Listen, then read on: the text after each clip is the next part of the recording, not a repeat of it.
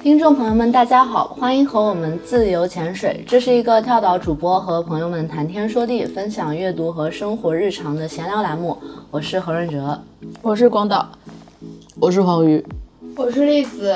年后的第一期节目呢，我们四个人又再次围坐在广岛家的老洋房里聊一个很应景的话题。那刚刚过年回完家，我们这几个还没有置业的年轻人再次体验到了在上海勉强租下的小家和在四五线小城市属于自己的老家的巨大区别。我们都很喜欢的一位美国作家马吉尼尔森，呃，他也是一个租房爱好者。他在他的自传性作品《阿尔戈》当中曾经写到说。许多女性主义者认为，作为一个独立的、固有的女性领域的家已经衰落，而作为一种伦理、一种情感、一种审美和一种公共领域的家，则得到了平反。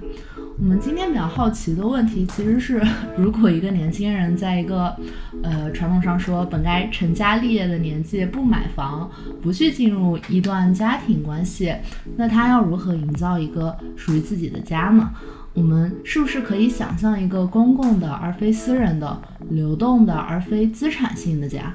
那刚好今天栗子也在这里，她从去年年底就开始在上海尝试不租房当沙发客，至今也有两多月了。没有一个固定的家是怎样的体验？我们一会儿也会请她来跟我们分享一下。那开头我们不然就还是先从过年回老家的经历开始聊起吧。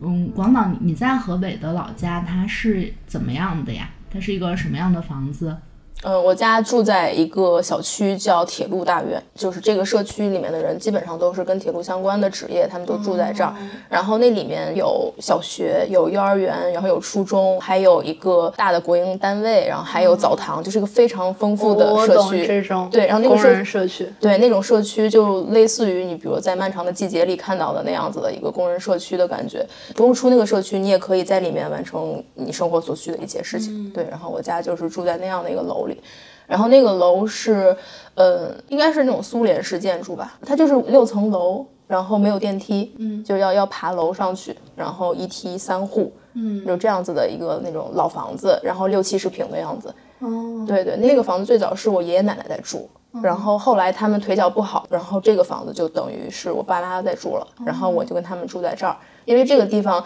呃，离我妈单位就是走路三分钟的距离，所以就我回家其实回到的也是这个这样的一个房子嘛。嗯，我家、我奶奶家还有我姥姥家其实挨得非常近，所以我一天可能就会在三个房间里穿梭。早晨在我家醒来，然后起床去我奶奶家吃饭，然后吃完饭之后下午再去问候一下我姥姥，然后晚上回来再睡觉。然后我只要一回家就进入这个循环了。哦，对，但这样子的感觉，我觉得是。跟我在大城市，像北京、上海啊、伦敦啊，就这些城市中的体验是完全不一样的。对，就是回家之后你就进入那个网络当中，在这些不同房间中循环的网络。然后，但是在上海的时候，可能就我一个人会在这个自己租的出租的房子里面待一整天，待好几天。嗯，其实我家跟你家是一样的，我小时候也是，就是我们家是矿区，嗯，然后也是像你说的，就是有工人子弟小学、工人子弟。中学就镇子上所有人都互相认识。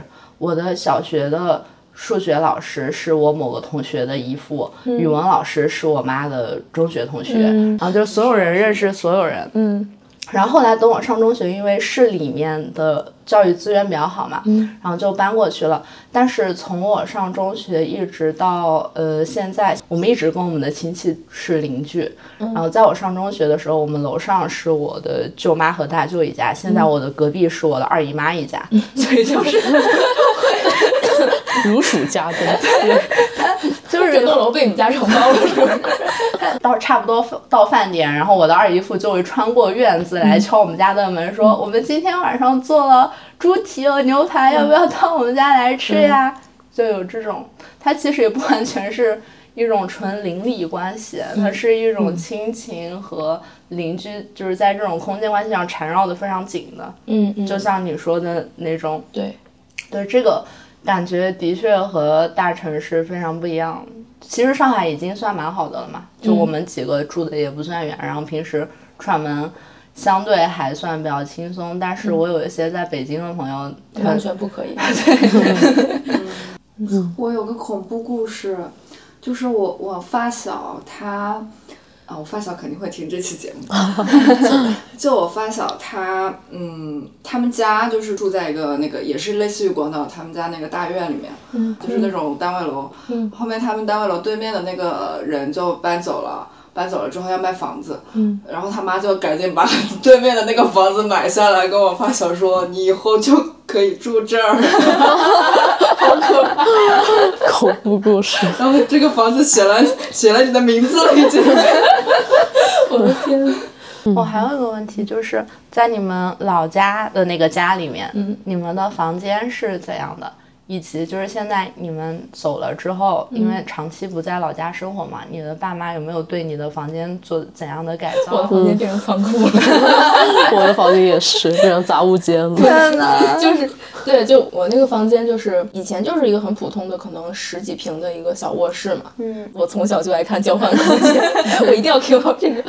但是我从小没有什么对装修指手画脚的权利，然后我就一直默默的想想装修，但是就是实现不了。然后到了我大学之后，我哎，我终于想到一个办法，就我可以自己软装。然后我就自己在淘宝上买了很多那个墙纸，就把我屋里的那个墙贴成了绿色的，然后贴了很多电影海报。嗯，到后来我再出来上班工作，那个房间也就空了。然后我妈妈买了很多铁的那个架子，就从上到下顶天立地的那个架子，然后把那个屋改造成了一个仓库。就是那你回家睡哪儿？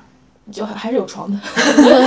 还是有床的。对，是边上都是架子是吗？对，边上都是架子，就是你躺在床上，床边上可能有什么金龙鱼的油啊，还有米呀、还有什么茶叶啊、什么的。对，就是这样的。你呢？我我爸妈把我房间卫生很好哎，太多房间卫生。我我现在感觉我深受感动，竟然给我留了一留了一个。对，还有就是因为我们家搬了很多次家，然后我在那个房子里面住的时间很短，没有住过太久。然后每次回来，呃，就还挺陌生的。然后第一开始我还要想一下，我家到底是这个小区哪个哪栋楼，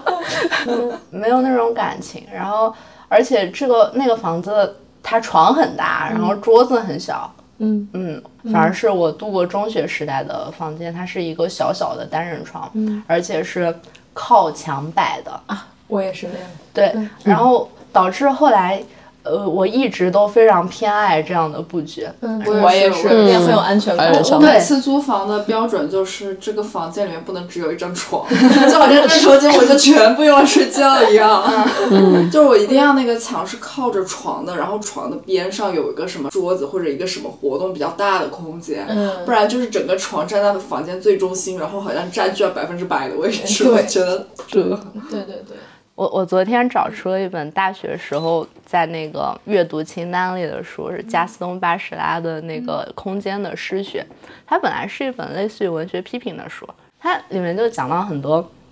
嗯，家宅的功用，他说家宅是庇护梦想的地方。有一个章节，它的名字就叫做角落。其实角落就很符合我们刚才谈到的，我们对于次卧的这个床一定是要靠墙的。空间的失学》这本书开头，它是在说阁楼和地窖是两个最能庇护梦想的地方。它是这样一个微小的空间，你可以存放一些你的幻想啊，你的梦想。而一楼是一个与现实。沟通的地方，门是开向外面的。他甚至说，就是每个词语也是一个微小的家宅。一楼可能就存放着它最常用的意义，然后它是跟过路的行人进行一些等价交换的。但这种时候，在你的日常生活中和你交谈的人，他绝对不会是一个做梦者，而诗人就是在这个词语的家宅当中上上下下向上呢，走到阁楼，就是往这个词语抽象的含义中去不断的探索，而哲人的工作就是可能下到地窖去探索这个词语的梦想的部分，而且在这个词语的漫生的这个走廊当中不断的迷路。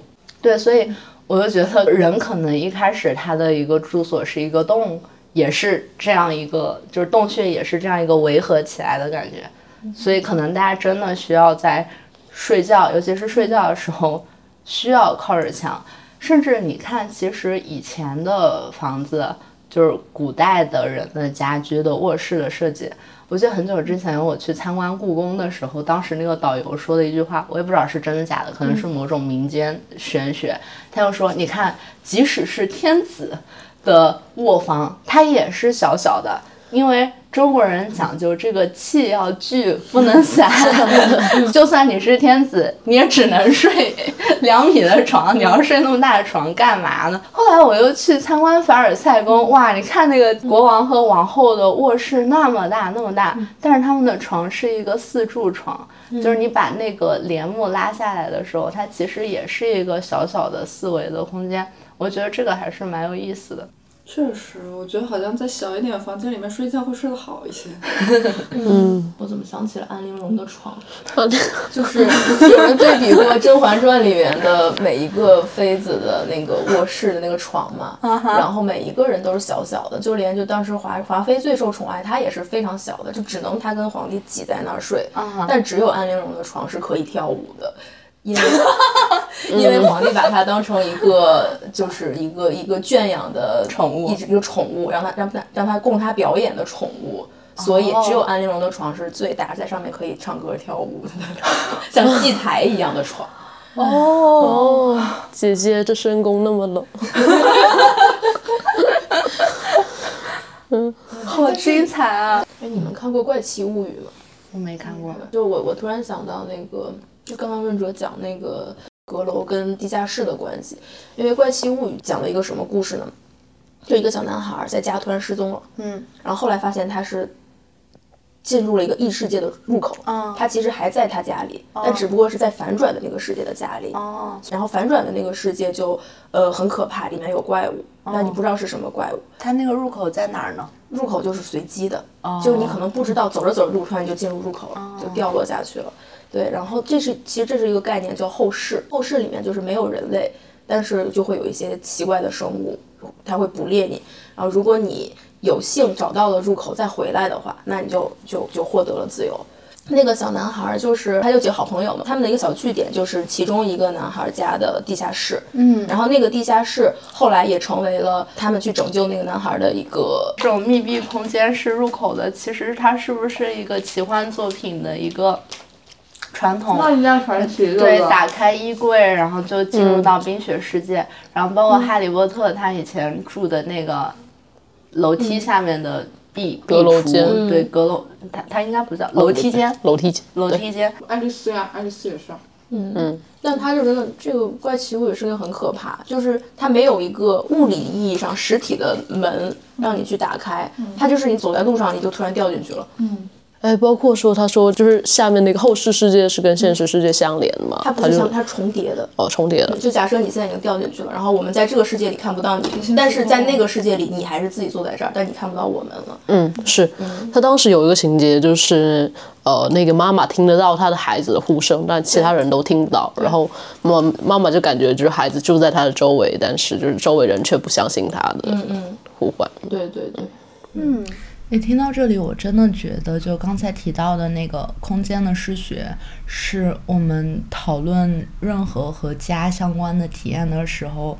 没有办法绕开的一本书。因为我记得，就你们刚才说那个后世嘛，其实这本书里面它专门有讲过，就是像抽屉啊、箱子啊、柜子啊这种房间里面的密闭家具。他就是说，这种密闭的空间其实是以一种颠倒的方式映射着我们对于家宅空间的想象。然后我记得他说。呃，中间就是有引用一个一段散文诗吧，然后那个散文诗就是描述你打开了一个箱子之后，发现那个箱子里面有一个微小的世界嘛，然后里面也有客厅啊，然后他就说，在这一段里面，这个诗人其实是把一个基本的心理学主题具象化了，就是说，关闭的小箱子总比打开了的小箱子里面的东西多，检验会让形象死亡，想象永远比体验更广阔。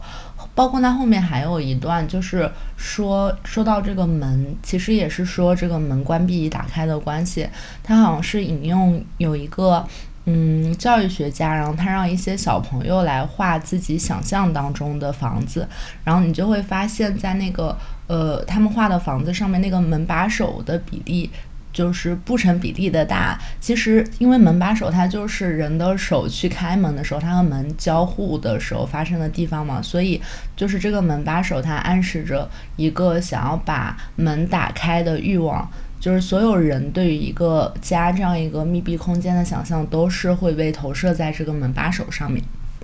所以你们就是从家过完年再回来，有没有什么需要适应适应的感受？有点不适的感受？那倒没有，没有。但是我觉得比较好玩的是，你在城市的小家和五线小城的老家之间进行的一个物质交换。比如说，我觉得我这一趟春节返家之旅，就像细胞里面的那种小球，你知道吗？就是。嗯，你带着一些东西进来，穿越细胞膜，然后你在内质网上进行一些什么？你再把一些东西运出去，进行一些质料的交换。比如说，我带回去了一些我不怎么穿的衣服呀，我有时候还带一些我觉得挺不错的小说给我爸妈看。然后回来的时候就带着。呃，一只老母鸡，安徽人的乡愁，带了一只老母鸡，然后一盒蛋饺，一个藕圆子，老乡鸡，对，嗯，从肥东到肥西买了一只老母鸡，加上黄黄子，嗯嗯。我我是觉得就是就是回家的话，时间是需要跟就是家人一起分享的。但是回到上海来的话，我的所有的时间啊行程都是对这个也是个人来安排的。对，嗯。哦，这个确实是，我觉得我之前回家最大的一点。不适应在于说，我爸妈吃完饭之后，他们就很喜欢坐在客厅里面一起看电视。嗯，但是我其实是不适应坐在一个公共空间一起干点什么的，就是和其他人。就我一般就是，我们就吃完饭之后就是自己待着嘛，或者自己做自己的事儿嘛。但他们就是非常习惯有一个一起看电视的空间存在。确实，我觉得电视这个很好。就我发现我。很长时间，十几年没有怎么看电视了。就是租房之后，但是回到家之后，就是你就会被被迫强行的看很多很多电视节目。对，嗯，而且其实电视节目还挺有益于亲情关系。为什么？就是因为他那个电视开着，大家就会围坐在边上一起看，就没有什么话也会坐在那儿一起。然后其实有时候你坐着坐着坐久了，就会偶尔说说话这种。就它就是有点像一个聚合点，有一个理由，你就是在边上坐着。它就很像那个原始社会打点了一个篝火嘛，有点像人们围着篝火讲故事。但是现在我觉得自己租房住了之后就没有这个篝火了。嗯，对对对，所以电视取代了壁炉的功用。嗯，有意思。我们刚才讲了一些过年在老家的经历和在城市租房的经历。就两种家的体验是不同的，但是栗子其实它有一个更加极端一点的体验，它在过去的两个月内就是居无定所，没有自己的家。嗯，那要不然栗子就来跟我们说一下你的沙发客经历。你一开始是为什么想要做沙发客？虽然感觉做沙发客也很符合你的个性。嗯，就是其实最开始做这个是因为我在上海到现在两年多，工作了四个房子。搬家跟房东打交道，最后退房的过程都特别耗人，然后我就嗯，希望很长一段时间不要再经手这个过程了。嗯，再加上就是我上一个房子退房的时候，就是房东跟我扯皮了很久，所以整个过程走下来，我就觉得特别累，然后他最后扣了我很多押金，我就之后就有点不太想跟房东打交道吧。嗯，但是做沙发客不是更麻烦吗？做沙发客的话，就是我觉得是不一样的麻烦。哦，做沙发客的麻烦在于说，我要和呃 host 建立一种熟悉的关系，然后我要到一个新的家里面去熟悉那个环境，培养我的安全感。然后还有就是我要不停的就是去呃从一个地点搬到另一个地点，但是就是这个中间。不会有那么多金钱交易和租赁的关系，这个关系让我觉得很累人，所以我不太希望自己的住所跟这个关系就是完全百分之百紧密绑定在一起。我就想尝试一种新的方式，说啊，那有没有可能我就是不通过租赁或者购买获得我的住所？因为我觉得这个城市也很大，然后总是会有其他的方式能够得到一个住所空间。呃，只要只要有想象力的话，那你那你在做沙发客的过程中，你觉得跟你的预想会有什么不一样的地方吗？我觉得最开始我会把它想的一个还挺好的事情啦，就是觉得哇，那我可以交到很多朋友啊，然后我去不同人家里，我可以看他们家是什么样子啊，嗯，我去上海不同地方居住的话，就是可以感受不同区域的一些状况之类的。然后我我就是其实是一个安全感还挺强的人，我也不会去想一些说啊这中间会有什么危险或者风险之类的事情。但是整个过程中间我也做的很顺利，就也没有什么风险产生。哦，但是就是我没有想到的是，就是其实人对于住所的熟悉感是需要一段时间培养的，然后那个培养的过程其实是会有精神磨损的地方存在的。我每个沙发客就是大概呃跟他们聊的时间就是住你这儿住一周，所以就是我大概对这个空间培养了一些熟悉感和对 host 有一些亲近的关系之后，我就要从这个地方搬走，然后去适应下一个人和新的环境。就这个会让我精神体力上有一点磨损，所以就是我感觉做到后来就是不是一个很能长期进行下去的过程，就是就是我需要中间喘息一段时间，说啊啊我那个社交精力可能有点不足，但是我有一个比较特殊的情况，就是我最开始做的第一个沙发客，呃，他反正当时最开始在豆瓣上找到我说他的家可以让我来住，嗯，然后他有一只小猫。呃，他平时是不在家，在外面出差的，然后有一个月时间，然后让我到他家去喂猫，所以我在他家住了一个月左右，就只有我一个人和那只猫。在可能他一个月回来之后，那只小猫已经不认识他了，但是认识我。然后他当时还很，他当时还有点不满，说为什么他不认识我，指的是你。猫说已经易主了。那黄鱼也有一只猫，嗯，你会感觉有猫之后，这个家就更像一个家了吗？呃，会有一些吧，因为当你就是进入这个家庭之后，你会发现有一个会动的、移动的物体对你发出一些尖锐的叫声，然后就像你进入这个家里面，它有一个什么报警装置啊，或者欢迎欢迎机制，对，原原来养猫是啊是一种这样的感觉。我想，我家的扫地机器人也可以做到同样的事，而且它还不会发出尖锐的叫声。它会的，如果它卡住的话。卡住了，就是你一回到家一开门，它就哇哇哇，然后然后你就知道，就是这是你熟悉的空间，然后这里有一只小猫一直等你回来，就是这种感觉。嗯你你刚才说那个人在豆瓣上找到你的，你一开始是怎么就是找到你后来的这些 host 的呢？我最开始是在豆瓣上发了一个帖子啦，就是说大概说了一下我的想法，就是呃类似于说啊，我我就是想要探索一种新的居住的关系，嗯，就是这个居住的关系跟人的关系也密切相关嘛，就是当你对居所的理解就只是你只能靠租赁和呃购买获得的时候，就是其实我们生活里面大部分的关系。呃，可能都是这样的，要么是雇佣关系，要么是交易关系，要么是呃奴役关系。奴役 关系，对对，所以我就觉得这个房子的事情，好像是我我就是想让就是其他更多的其他性质的关系充斥在我的生活里，嗯，我就觉得说啊，可以试试做这个沙发客。但你们互相交换了一些什么呢？呃，我觉得好难量化这种交换啊，就是我去他家住，我跟他聊天，他跟我聊天，嗯，就还蛮多人给我发私信说他们家可以来住，嗯，然后甚至有一个豆友他跟我说说他他可以住他父母家，他房子可以让出来给我住之类的，就就还蛮感动的吧当时。然后我一般的方式就是，呃，我先跟他们就是先约一杯咖啡，见个面聊一会儿，嗯，聊一会儿之后发觉得啊，如果双方都合适都愿意的话，就是大概一个时间，我什么时候搬过去，就到他们家去就住下来。其实大多数人在豆瓣上找我的人，都是想跟我就是就是可能对我这个人本身好奇，然后对我好奇，可能是因为对我的职业好奇，呃，我的职业。对大多数人来说是觉得啊，好像挺文青的，有一些吸引点。所以你刚刚说交换，我觉得这个在就是严格来说，可能也是一种交换。嗯，所以我后来有个朋友就说我这个虽然是属于沙发客，或者说是一个 homeless 的状态，但是我就是属于一个 decent homeless，因为这件事情做出来就是需要一些门槛的。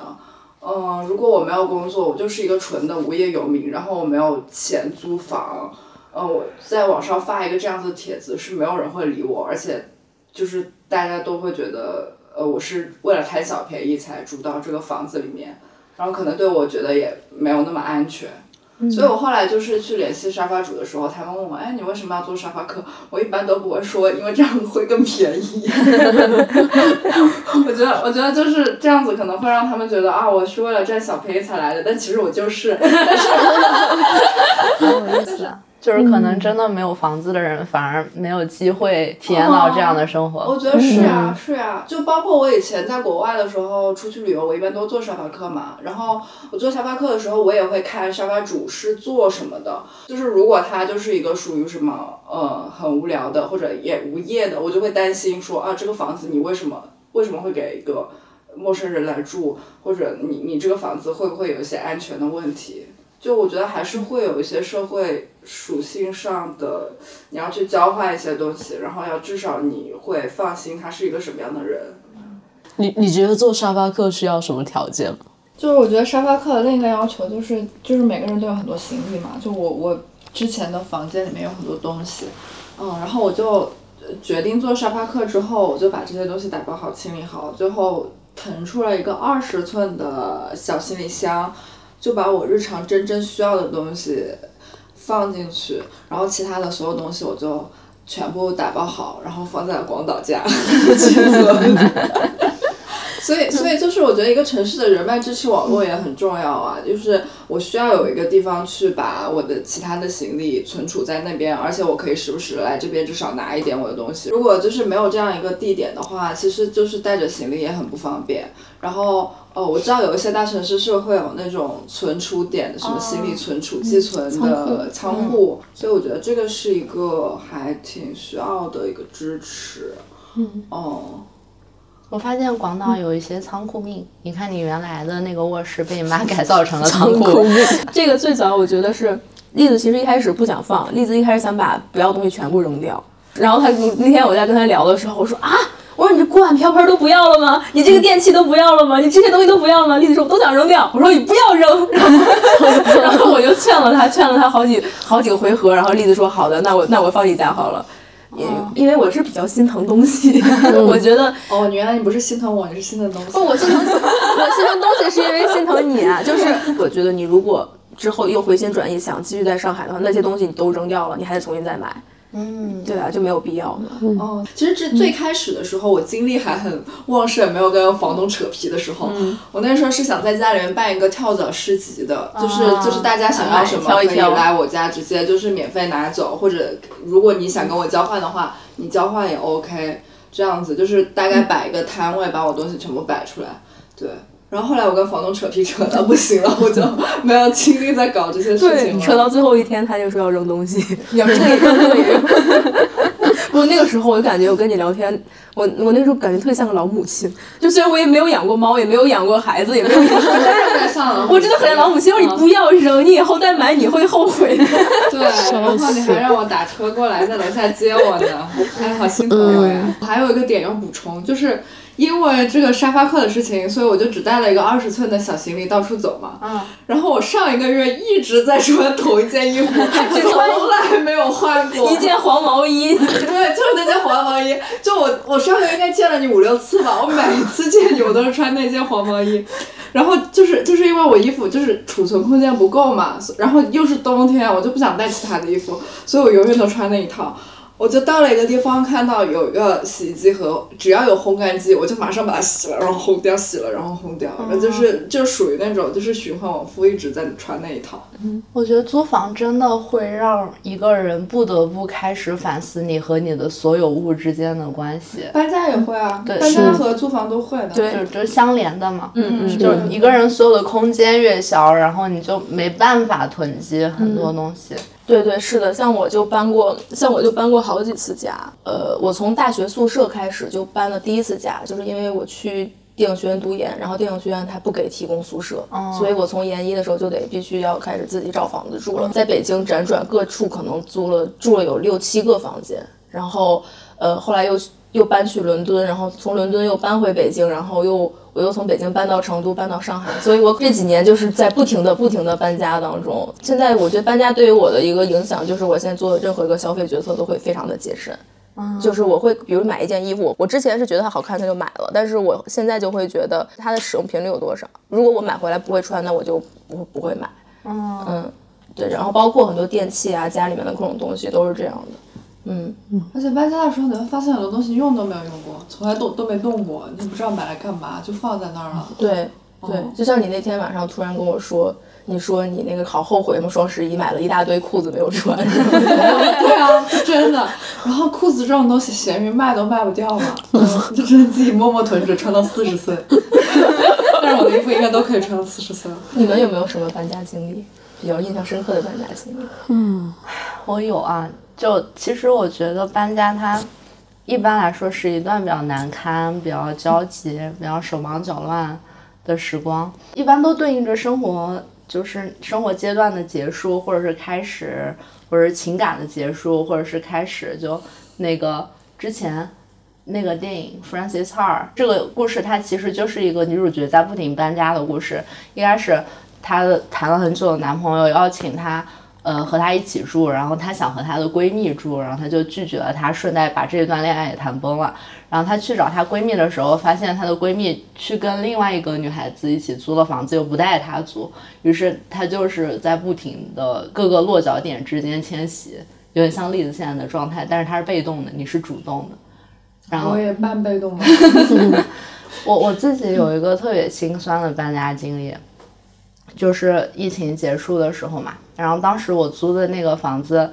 呃，大房东把房子卖了，但是二房东没有告诉我们这件事，然后中间就拖过了上海封锁的那三个月嘛，然后三个月结束，我本来还打算续租一段时间的，然后二房东突然就说你们通通搬走，搬走给你三天时间全部搬走，然后其实那个买房的人也挺惨的，他们买了房是用来做他们结婚的新房的，应该是八月份就搬进来，因为他们自己住的房子八月份也要到期了，但是解封不是六月嘛，现在他们只有两个月的时间 用来装修，所以而那个房子本来它有点类似于一个群租房吧，就一个大概一百多平的房子里面应该隔了有个起码五六间的样子，然后他们如果要装修的话，就本来有个很宏伟的计划，现在也全都搁浅了，只能简装一下，然后迅速搬进来。然后那对夫妻进来看房的时候，就刚好看到我兵荒马乱的搬家过程，就说了一些：“哎，小姑娘一个人在大城市也不容易。”我本来没有觉得自己很委屈，你知道吗？但是他说完之后，我就真的很想哭，觉得自己为什么混得这么惨。哎呦天呐，嗯嗯，就是像那个弗朗西斯哈，他其实，呃，几次搬家都伴随着他人生中的一些重大的情感变化，然后每一次在新的家里、新的空间里，也预示着一些新的感情关系的人际关系的一些变化。然后，嗯，我其实就想到我很喜之前听过的两首歌，一首是谢安琪的《喜帖街》，然后另外一首是曾轶可的《新的家》。就是其实这两首歌，我觉得就是它其实也是在讲搬家和自己感情的关系，然后还挺有感触的。你们听过吗？喜帖街听过，但我之前不知道这是一个讲搬家的歌。对他，他应该是讲夫妻离婚了之后再，或者情侣分手然后要搬家的故事。我当时也就感触很深的几句词，就是忘掉种过的花，小餐台雪柜几两份红茶。用用普通话念好别扭。温馨的光景不过借出到期拿回吗？请放下手里那锁匙好吗？啊，对，嗯嗯。嗯，那换成那个梁咏琪搬家里面，她其实唱的就是有没有能让人幸福的风水，有谁能给我温柔和体贴？对，哦，哎，说到这个，我想起来，其实不仅就可能分手会搬家，然后偷情的时候，他就文学作品里面写到偷情的时候，它一般会对应到一些不同的家的空间的变化。就比如例子当时安利我读的那个写在身体上，嗯，然后珍妮特·温特森的，他就写他跟很多有夫之妇偷情的故事。然后珍妮特·温特森他自己一直都是租房子嘛，而且他那个房子里的床很多就是床垫直接摆在地上，而且他还会有一些很细节的描写，比如说他会在床单上面铺一个毛巾，因为他的对象在留留学，在来姨妈。嗯，对，然后而且他还提到喜欢那种。呃，没有床垫，但是可以做爱的地方。与之对应的呢，然后他的这些偷情的对象就是他女朋友们，他们各自都是有家庭的，然后一般都是那种中产的房子，然后是优雅的，然后有门前的花园，一般丈夫会有一个自己单独的书房。最近那个剧《L N T S Long Time No Sex》里面，其实有有一对情侣，你看了吗？你昨天晚上？昨天晚上看。对，然后是拉拉情侣，然后那个里面就是，嗯，其中一个女，她就嫁了一个很有钱的人家，那家就是窗明几净、大平层、高档的，呃，各种厨房电器，她就在那个家里面给一个。医生家庭做家庭主妇嘛，虽然他自己学历也很高，然后但是当他去偷情的时候，他的对象跟他就在一个嗯韩国的那种坡道上的小家的天台上搭了一个帐篷，在那里面偷情做爱，嗯，其实还蛮有意思的，嗯。嗯，他会用不同的家的家装什么的，就是来表示两个人物的阶级、他们的财富啊等等的不同，就。其实这个手法还蛮常见的嘛，就最典型的就是《寄生虫》里面，就是寄生虫一家，他们是住在一个半地下的房子里，那个天窗就只对着外面的街。与此同时，富人的家是一个封闭的很好的一个别墅，外面有墙，安全的把他们和混乱的街景给隔开。但是我就觉得，可能就尤其是到偷情的这个这个语境下，然后他的那个家。呃，怎么说？就是除了暗示他们两个人有钱没钱这一层阶级的区别之外，一个正经的家里面的四角床和一个床垫，它其实也是一个稳定的家和一个非典型的家两个不一样的关系。嗯嗯嗯。那你们有没有想过自己嗯理想中的家是什么样子的？说实话，我对家这个东西其实没有什么特别的要求跟概念。嗯。其实我我不是限定在某一个就是具体的空间，而是就是我更看重某一种状态。嗯，比如说我会在呃某一些比较熟悉的空间里会留下一套我的衣物。嗯，那就意味着就是我可能会在这里进行沐浴、更衣一类这样。更衣。焚香。你要干嘛？就是这样这样一种沐浴，这样一种比较就是私密的、亲密的一种动作，意味着我对这个空间就是有。自己的一个认可，或者说，呃，我跟他会进行某种就是物质上的一个交换。所以你的标准就是洗澡，能让你放心洗澡的地方就是一个家。对的，对的。嗯，焚香就没有了。嗯，这个很有意思。嗯，例子标准是什么？我其实没有什么标准，就是能让我常住就行。因为我来上海第一套房子就住大概半年的样子，嗯，然后那个时候我是很喜欢那一间小房间和我周边的社区的，因为我当时那个小房子还挺简陋的，就是一个又也是一个上海八平米，然后室友，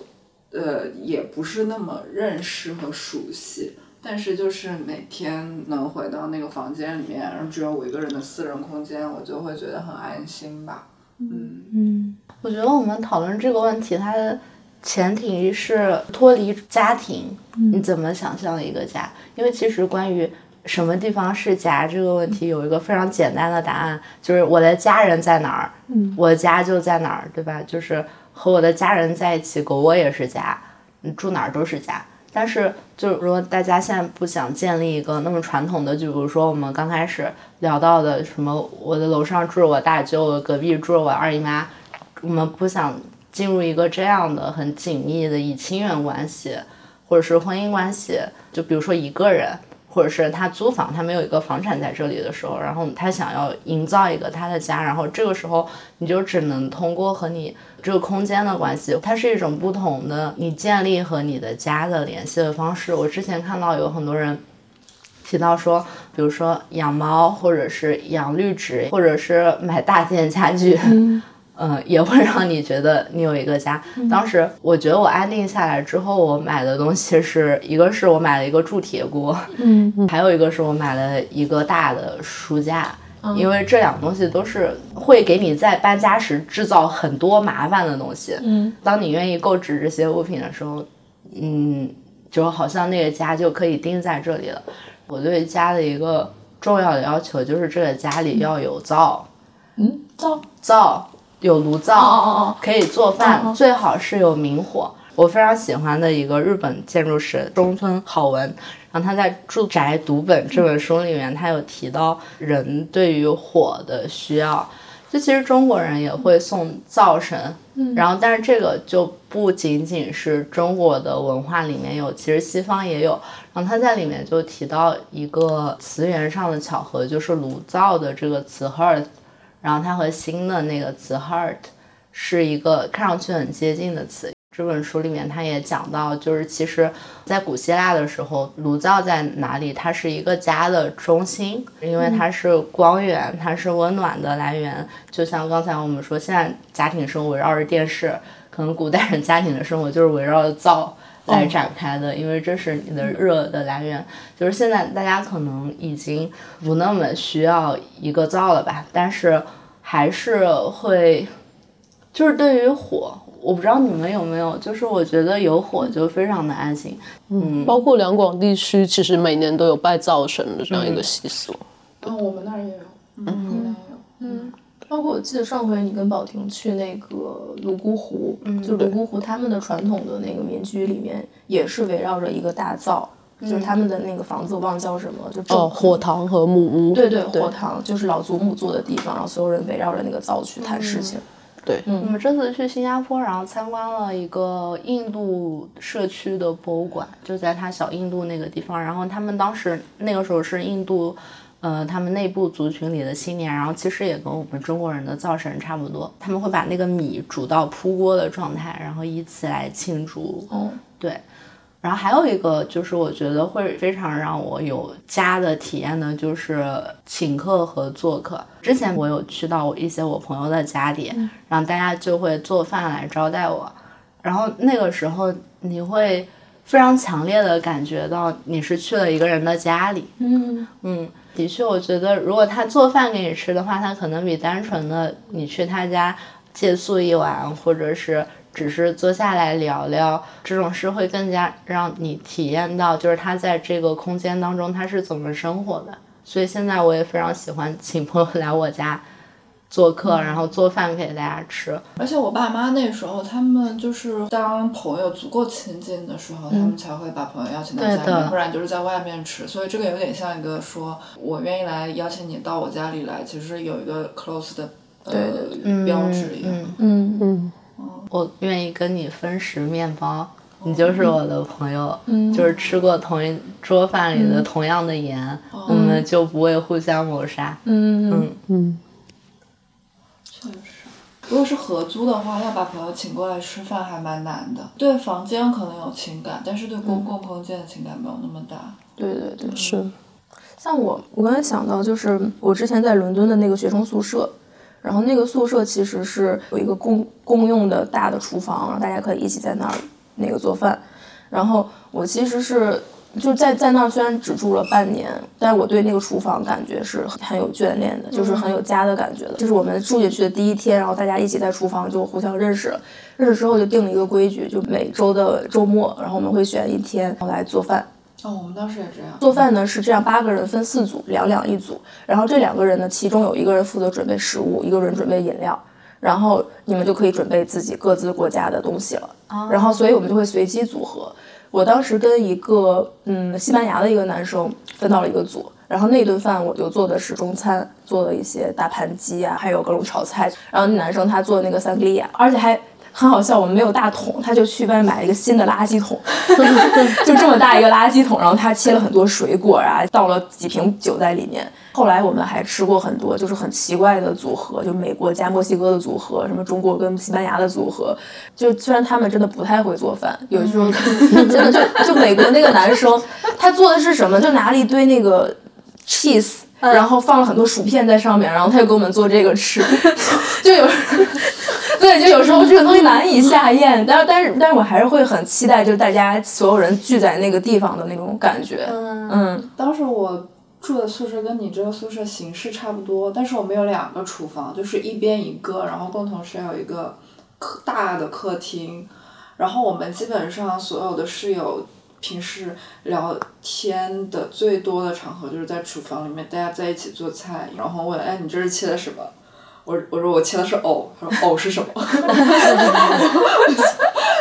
就就反正就会聊的聊聊些 有的没的这些的，我就觉得厨房是个好像是大家一起就是共同经历一些事情聊天的场所吧。哎，从这个共享厨房，我们可以就接着讲一下，就像有一个概念叫城市客厅嘛，这其实是杭州天目里的一个广告语，就是它周边的区域的。嗯，这些市民然后提供一个大家聚会的场所，所以大家其实是可以把一个城市的公共空间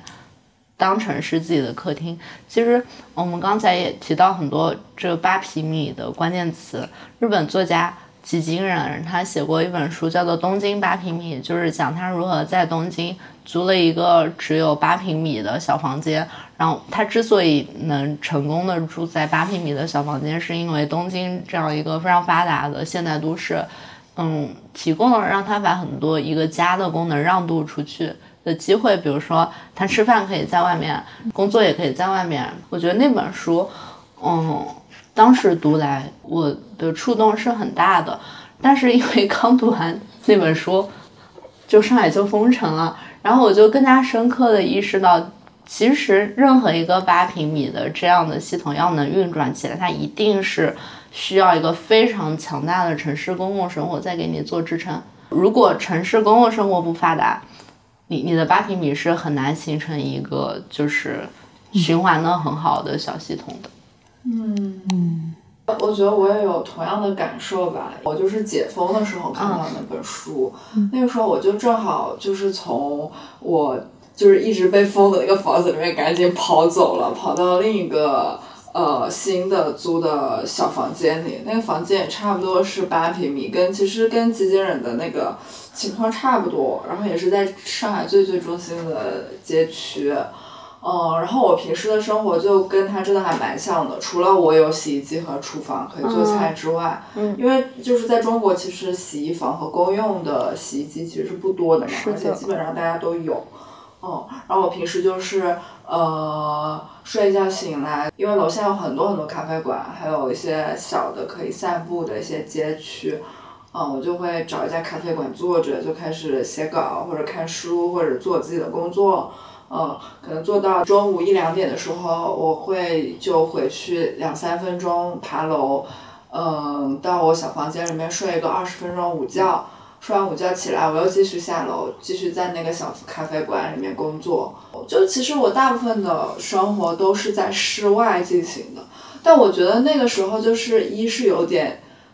风控后遗症，就是我真的很需要室外空间，就没有办法就是长期待在室内的房间里面。然后另一方面是觉得那个呃是。街区整个的公共基础设施也做的挺好，就不像是我后来就是住的有些街区，可能一出门就是一个大立交桥，我根本就不想出门。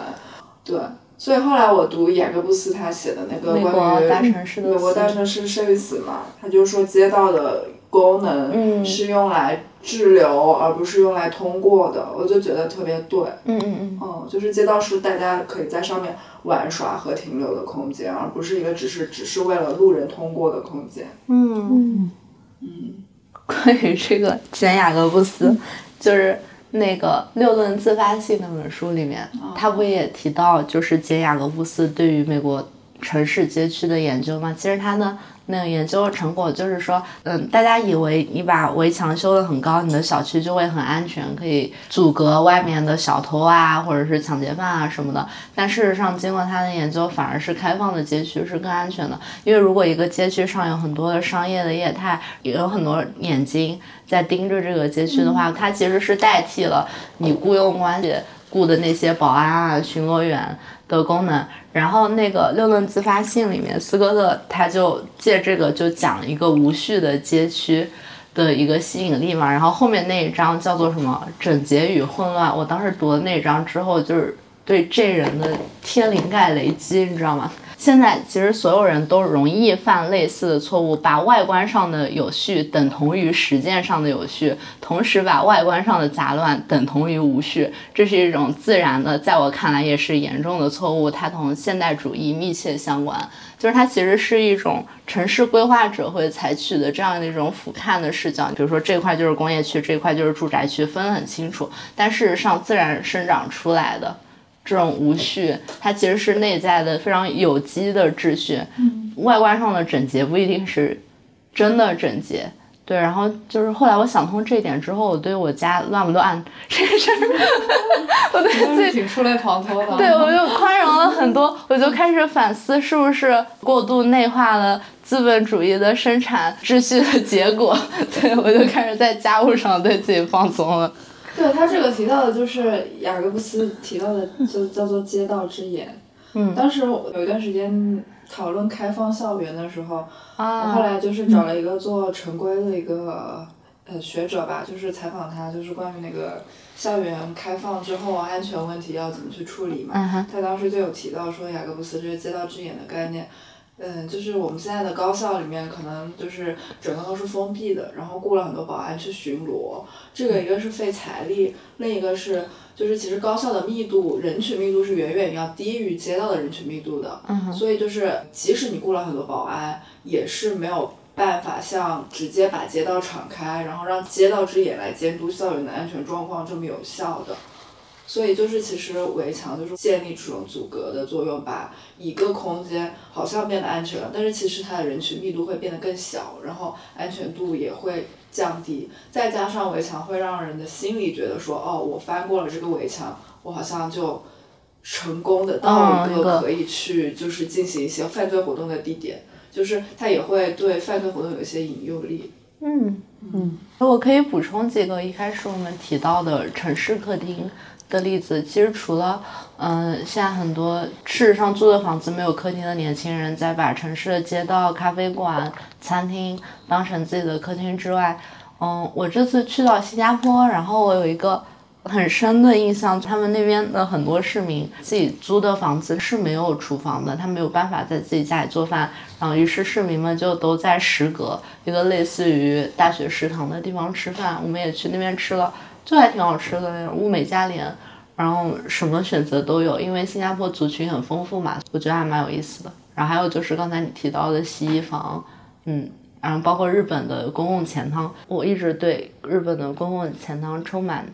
想象和幻想，我就觉得在那个大澡堂子里面泡一下，然后出来喝冰牛奶是很爽的事情。哦因为你是南方人，北方人从小就有公共钱汤。哦，真的假的？你们社区边上就有吗？有呀，就我妈他们单位就有，这样子啊？就是北方就基本上每个社区或者是大的这种国营单位，他们里面都会有澡堂，就男澡堂、女澡堂，然后就可以从小就去洗。我当时去日本觉得好神奇啊，他们就是特别近的每一个，而且一个社区有好几家，嗯，嗯，然后泡一个澡就好便宜，就是可能换算成人民币二十来块钱泡一个澡，泡完澡之后出来喝冰牛奶，就可以看到社区边上就是住在附近的人都过来泡澡，然后坐在那儿一起聊天。嗯嗯还有一个点要补充，就是在爱彼迎没有退出中国之前，我经就是去旅行的时候，就经常会订爱彼迎里的房子。但是我订着订着，我后来觉得就是越订越像，基本上是他们给你一个空着的家，有点像个二房东。嗯嗯嗯，你去像那个寻宝地图一样找到他们的那个小钥匙，再打开他们的门，你就会发现，就是其实每个地点的嗯艾比营家装都变得越来越像，嗯，然后我标觉得志性元素包括火烈鸟，火烈鸟、原木桌、嗯。爱迪生灯。嗯。嗯。呃，还有宜家的各种各样的家具，啊。嗯，对，我觉得宜家家装也也很是一个很妙的东西，因为宜家的影响力不只是在于呃很就是就是可以组装加便宜，我觉得它还影响到我们就是全球所有人对于家装和家的想象。对，然后宜家就是一个非常标准化的、可复制的家。我去法国的时候，因为国外的话，它宿舍什么，你进去的时候，它就是什么都没有嘛，然后你必须在宜家买一套，那些东西你也带不走，就是枕头啊什么的。然后后来到上海之后，上海住的地方旁边又是一个宜家，你再买一套，你说中间没有任何区别。虽然你住在相隔千里的两个地方，但它的花纹，然后它那个材质全部都是一模一样的。嗯嗯，对对对，宜家最典型就是它那个碗嘛，嗯，很便宜的，然后有一点糙感的碗，然后那个碗我真的在就是各种各样的地方都能看到，就是特别吃饭的时候特别有亲切感。嗯，对，其实我还挺喜欢逛宜家的，就是大学的时候，大学那个时候住宿舍，就宿舍太挤了，然后我我又是看交换空间长大的，我真的 我没有办法抑制住自己装修的这个热情，然后当我这个热情无处发泄的时候，我就会去逛宜家。而且有一段时间情侣很热的娱乐活动，是不是也是一起逛宜家？好像好像嗯是，好像是。嗯，包括现在上海的老年 date 就是啊，在宜在家，在宜家约会嘛，因为比较便宜，对对对然后约完会之后可以一起吃一个小冰淇淋或者小热狗。然后我就想到说，就就有个人类学家，嗯，他就是以前写过一本书，叫做《No Places》，这本书好像去年翻到中国来了，叫《非地点》吧。嗯，它就是把全球长得越来越像各地机场的地方叫做 No Places。就是他们就是一些没有个性、千篇一律，呃，和周围隔绝，也不能给人以历史感的一些非场所的地点。就是我觉得像这样子的非场所，其实是在世界各地不断的增加的。到了一个嗯咖啡馆一打开，你就嗯，不管是在清迈还是在巴黎，他们都是呃那个样子的非地点。但这些空间的同质性也意味着它可以让你的旅行还有你转换地点变得毫无摩擦性，但同时它又会过滤掉很多地方本身的特点。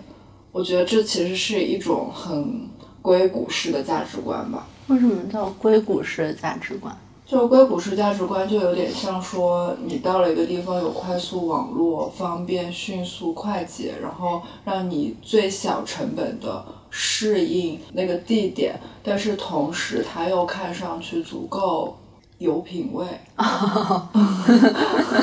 很白。不过刚好说到宜家，就是像这种家居大卖场，我就想到，可能正是因为现在我们就是的家变成了这样一个标准化的、可复制的，就变成了一个非常商品化的空间。你你所有的家具，你所有的锅碗瓢盆，都是别人付出同样的钱，他就可以跟你买到一模一样的东西。就是在这样的一个背景下，可能有一种营造家的方式是。被我们长期忽视，但更应该在现在被提出来谈的，那就是做家务。其实做家务就是在打理你的家嘛，它也是一种劳动。比如说，就如果说是在前现代的时候，大家是靠手亲手去建造一个家，现在我们可能就只能通过做家务去打理一个家。但是，虽然性质不完全一样，但是我觉得，因为你劳动了，你在这其中付出的感情是是相似的，然后所以你这种家的感觉也是在你劳动的过程中，因为你在不断的付出心血，是在这个过程中慢慢建立起来的，它不是一个用后即弃的东西。然后说这里，我就想起来，就是去年刚刚再版的一本书，就是汪绵老师的《论家用电器》。其实看那本书的时候。我一直有一种 就是很很奇怪的感觉，就是我我我觉得就那本书它给我的印象就是汪淼老师他在写冰箱啊、洗衣机、电视机，就是他他在写这种家用电器的时候，他没有一个就是一个使用者和这些电器朝夕相对所会产生的那种感情，他给我的。印象就是让我觉得汪绵安老师他是一个向往在书斋当中不吃不喝，就是只要纯思的一个一一个哲学家。当然，这本书当中有非常多很有趣的观点，比如说他说冰箱是把超市引入了家庭，让它改变了人和他消费的食物的关系。那包括呃，他说洗衣机啊，然后洗衣机通过管道，然后和外界进行一些物质交换。之类的，他在讲到洗衣机的部分，然后他就说洗衣机将女性从就是洗衣服这项家务当中彻底的解放了出来。首先，这就是错的，就是如果你观察一下。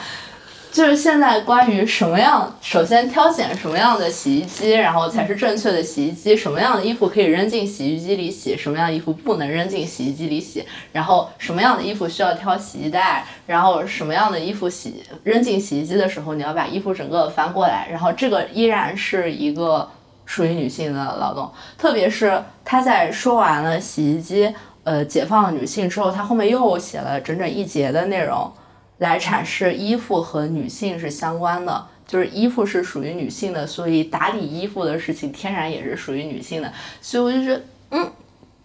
就你们平时穿的是什么？这 让我想到我前段时间看那个呃，就是许鞍华那个新的纪录片，叫做《诗》，呃，他写那个香港几个诗人的，然后他当时去拍黄黄灿然，他住深圳大东村还是大贝村，我忘了那个村名。然后他他当时是跟他的一个我可能是 partner 住在一起吧，嗯嗯，他当时就有一个镜头是他拿出他穿了几十年的一条牛仔裤，就是想表示他很节省，然后不是很在意物质需求。他说这条牛仔裤以前是我妈妈帮我补，哦，以前是我妈妈给我补，现在是你给我补。然后我旁边朋友说你就是就是你没有自己补过。穿破了去吧。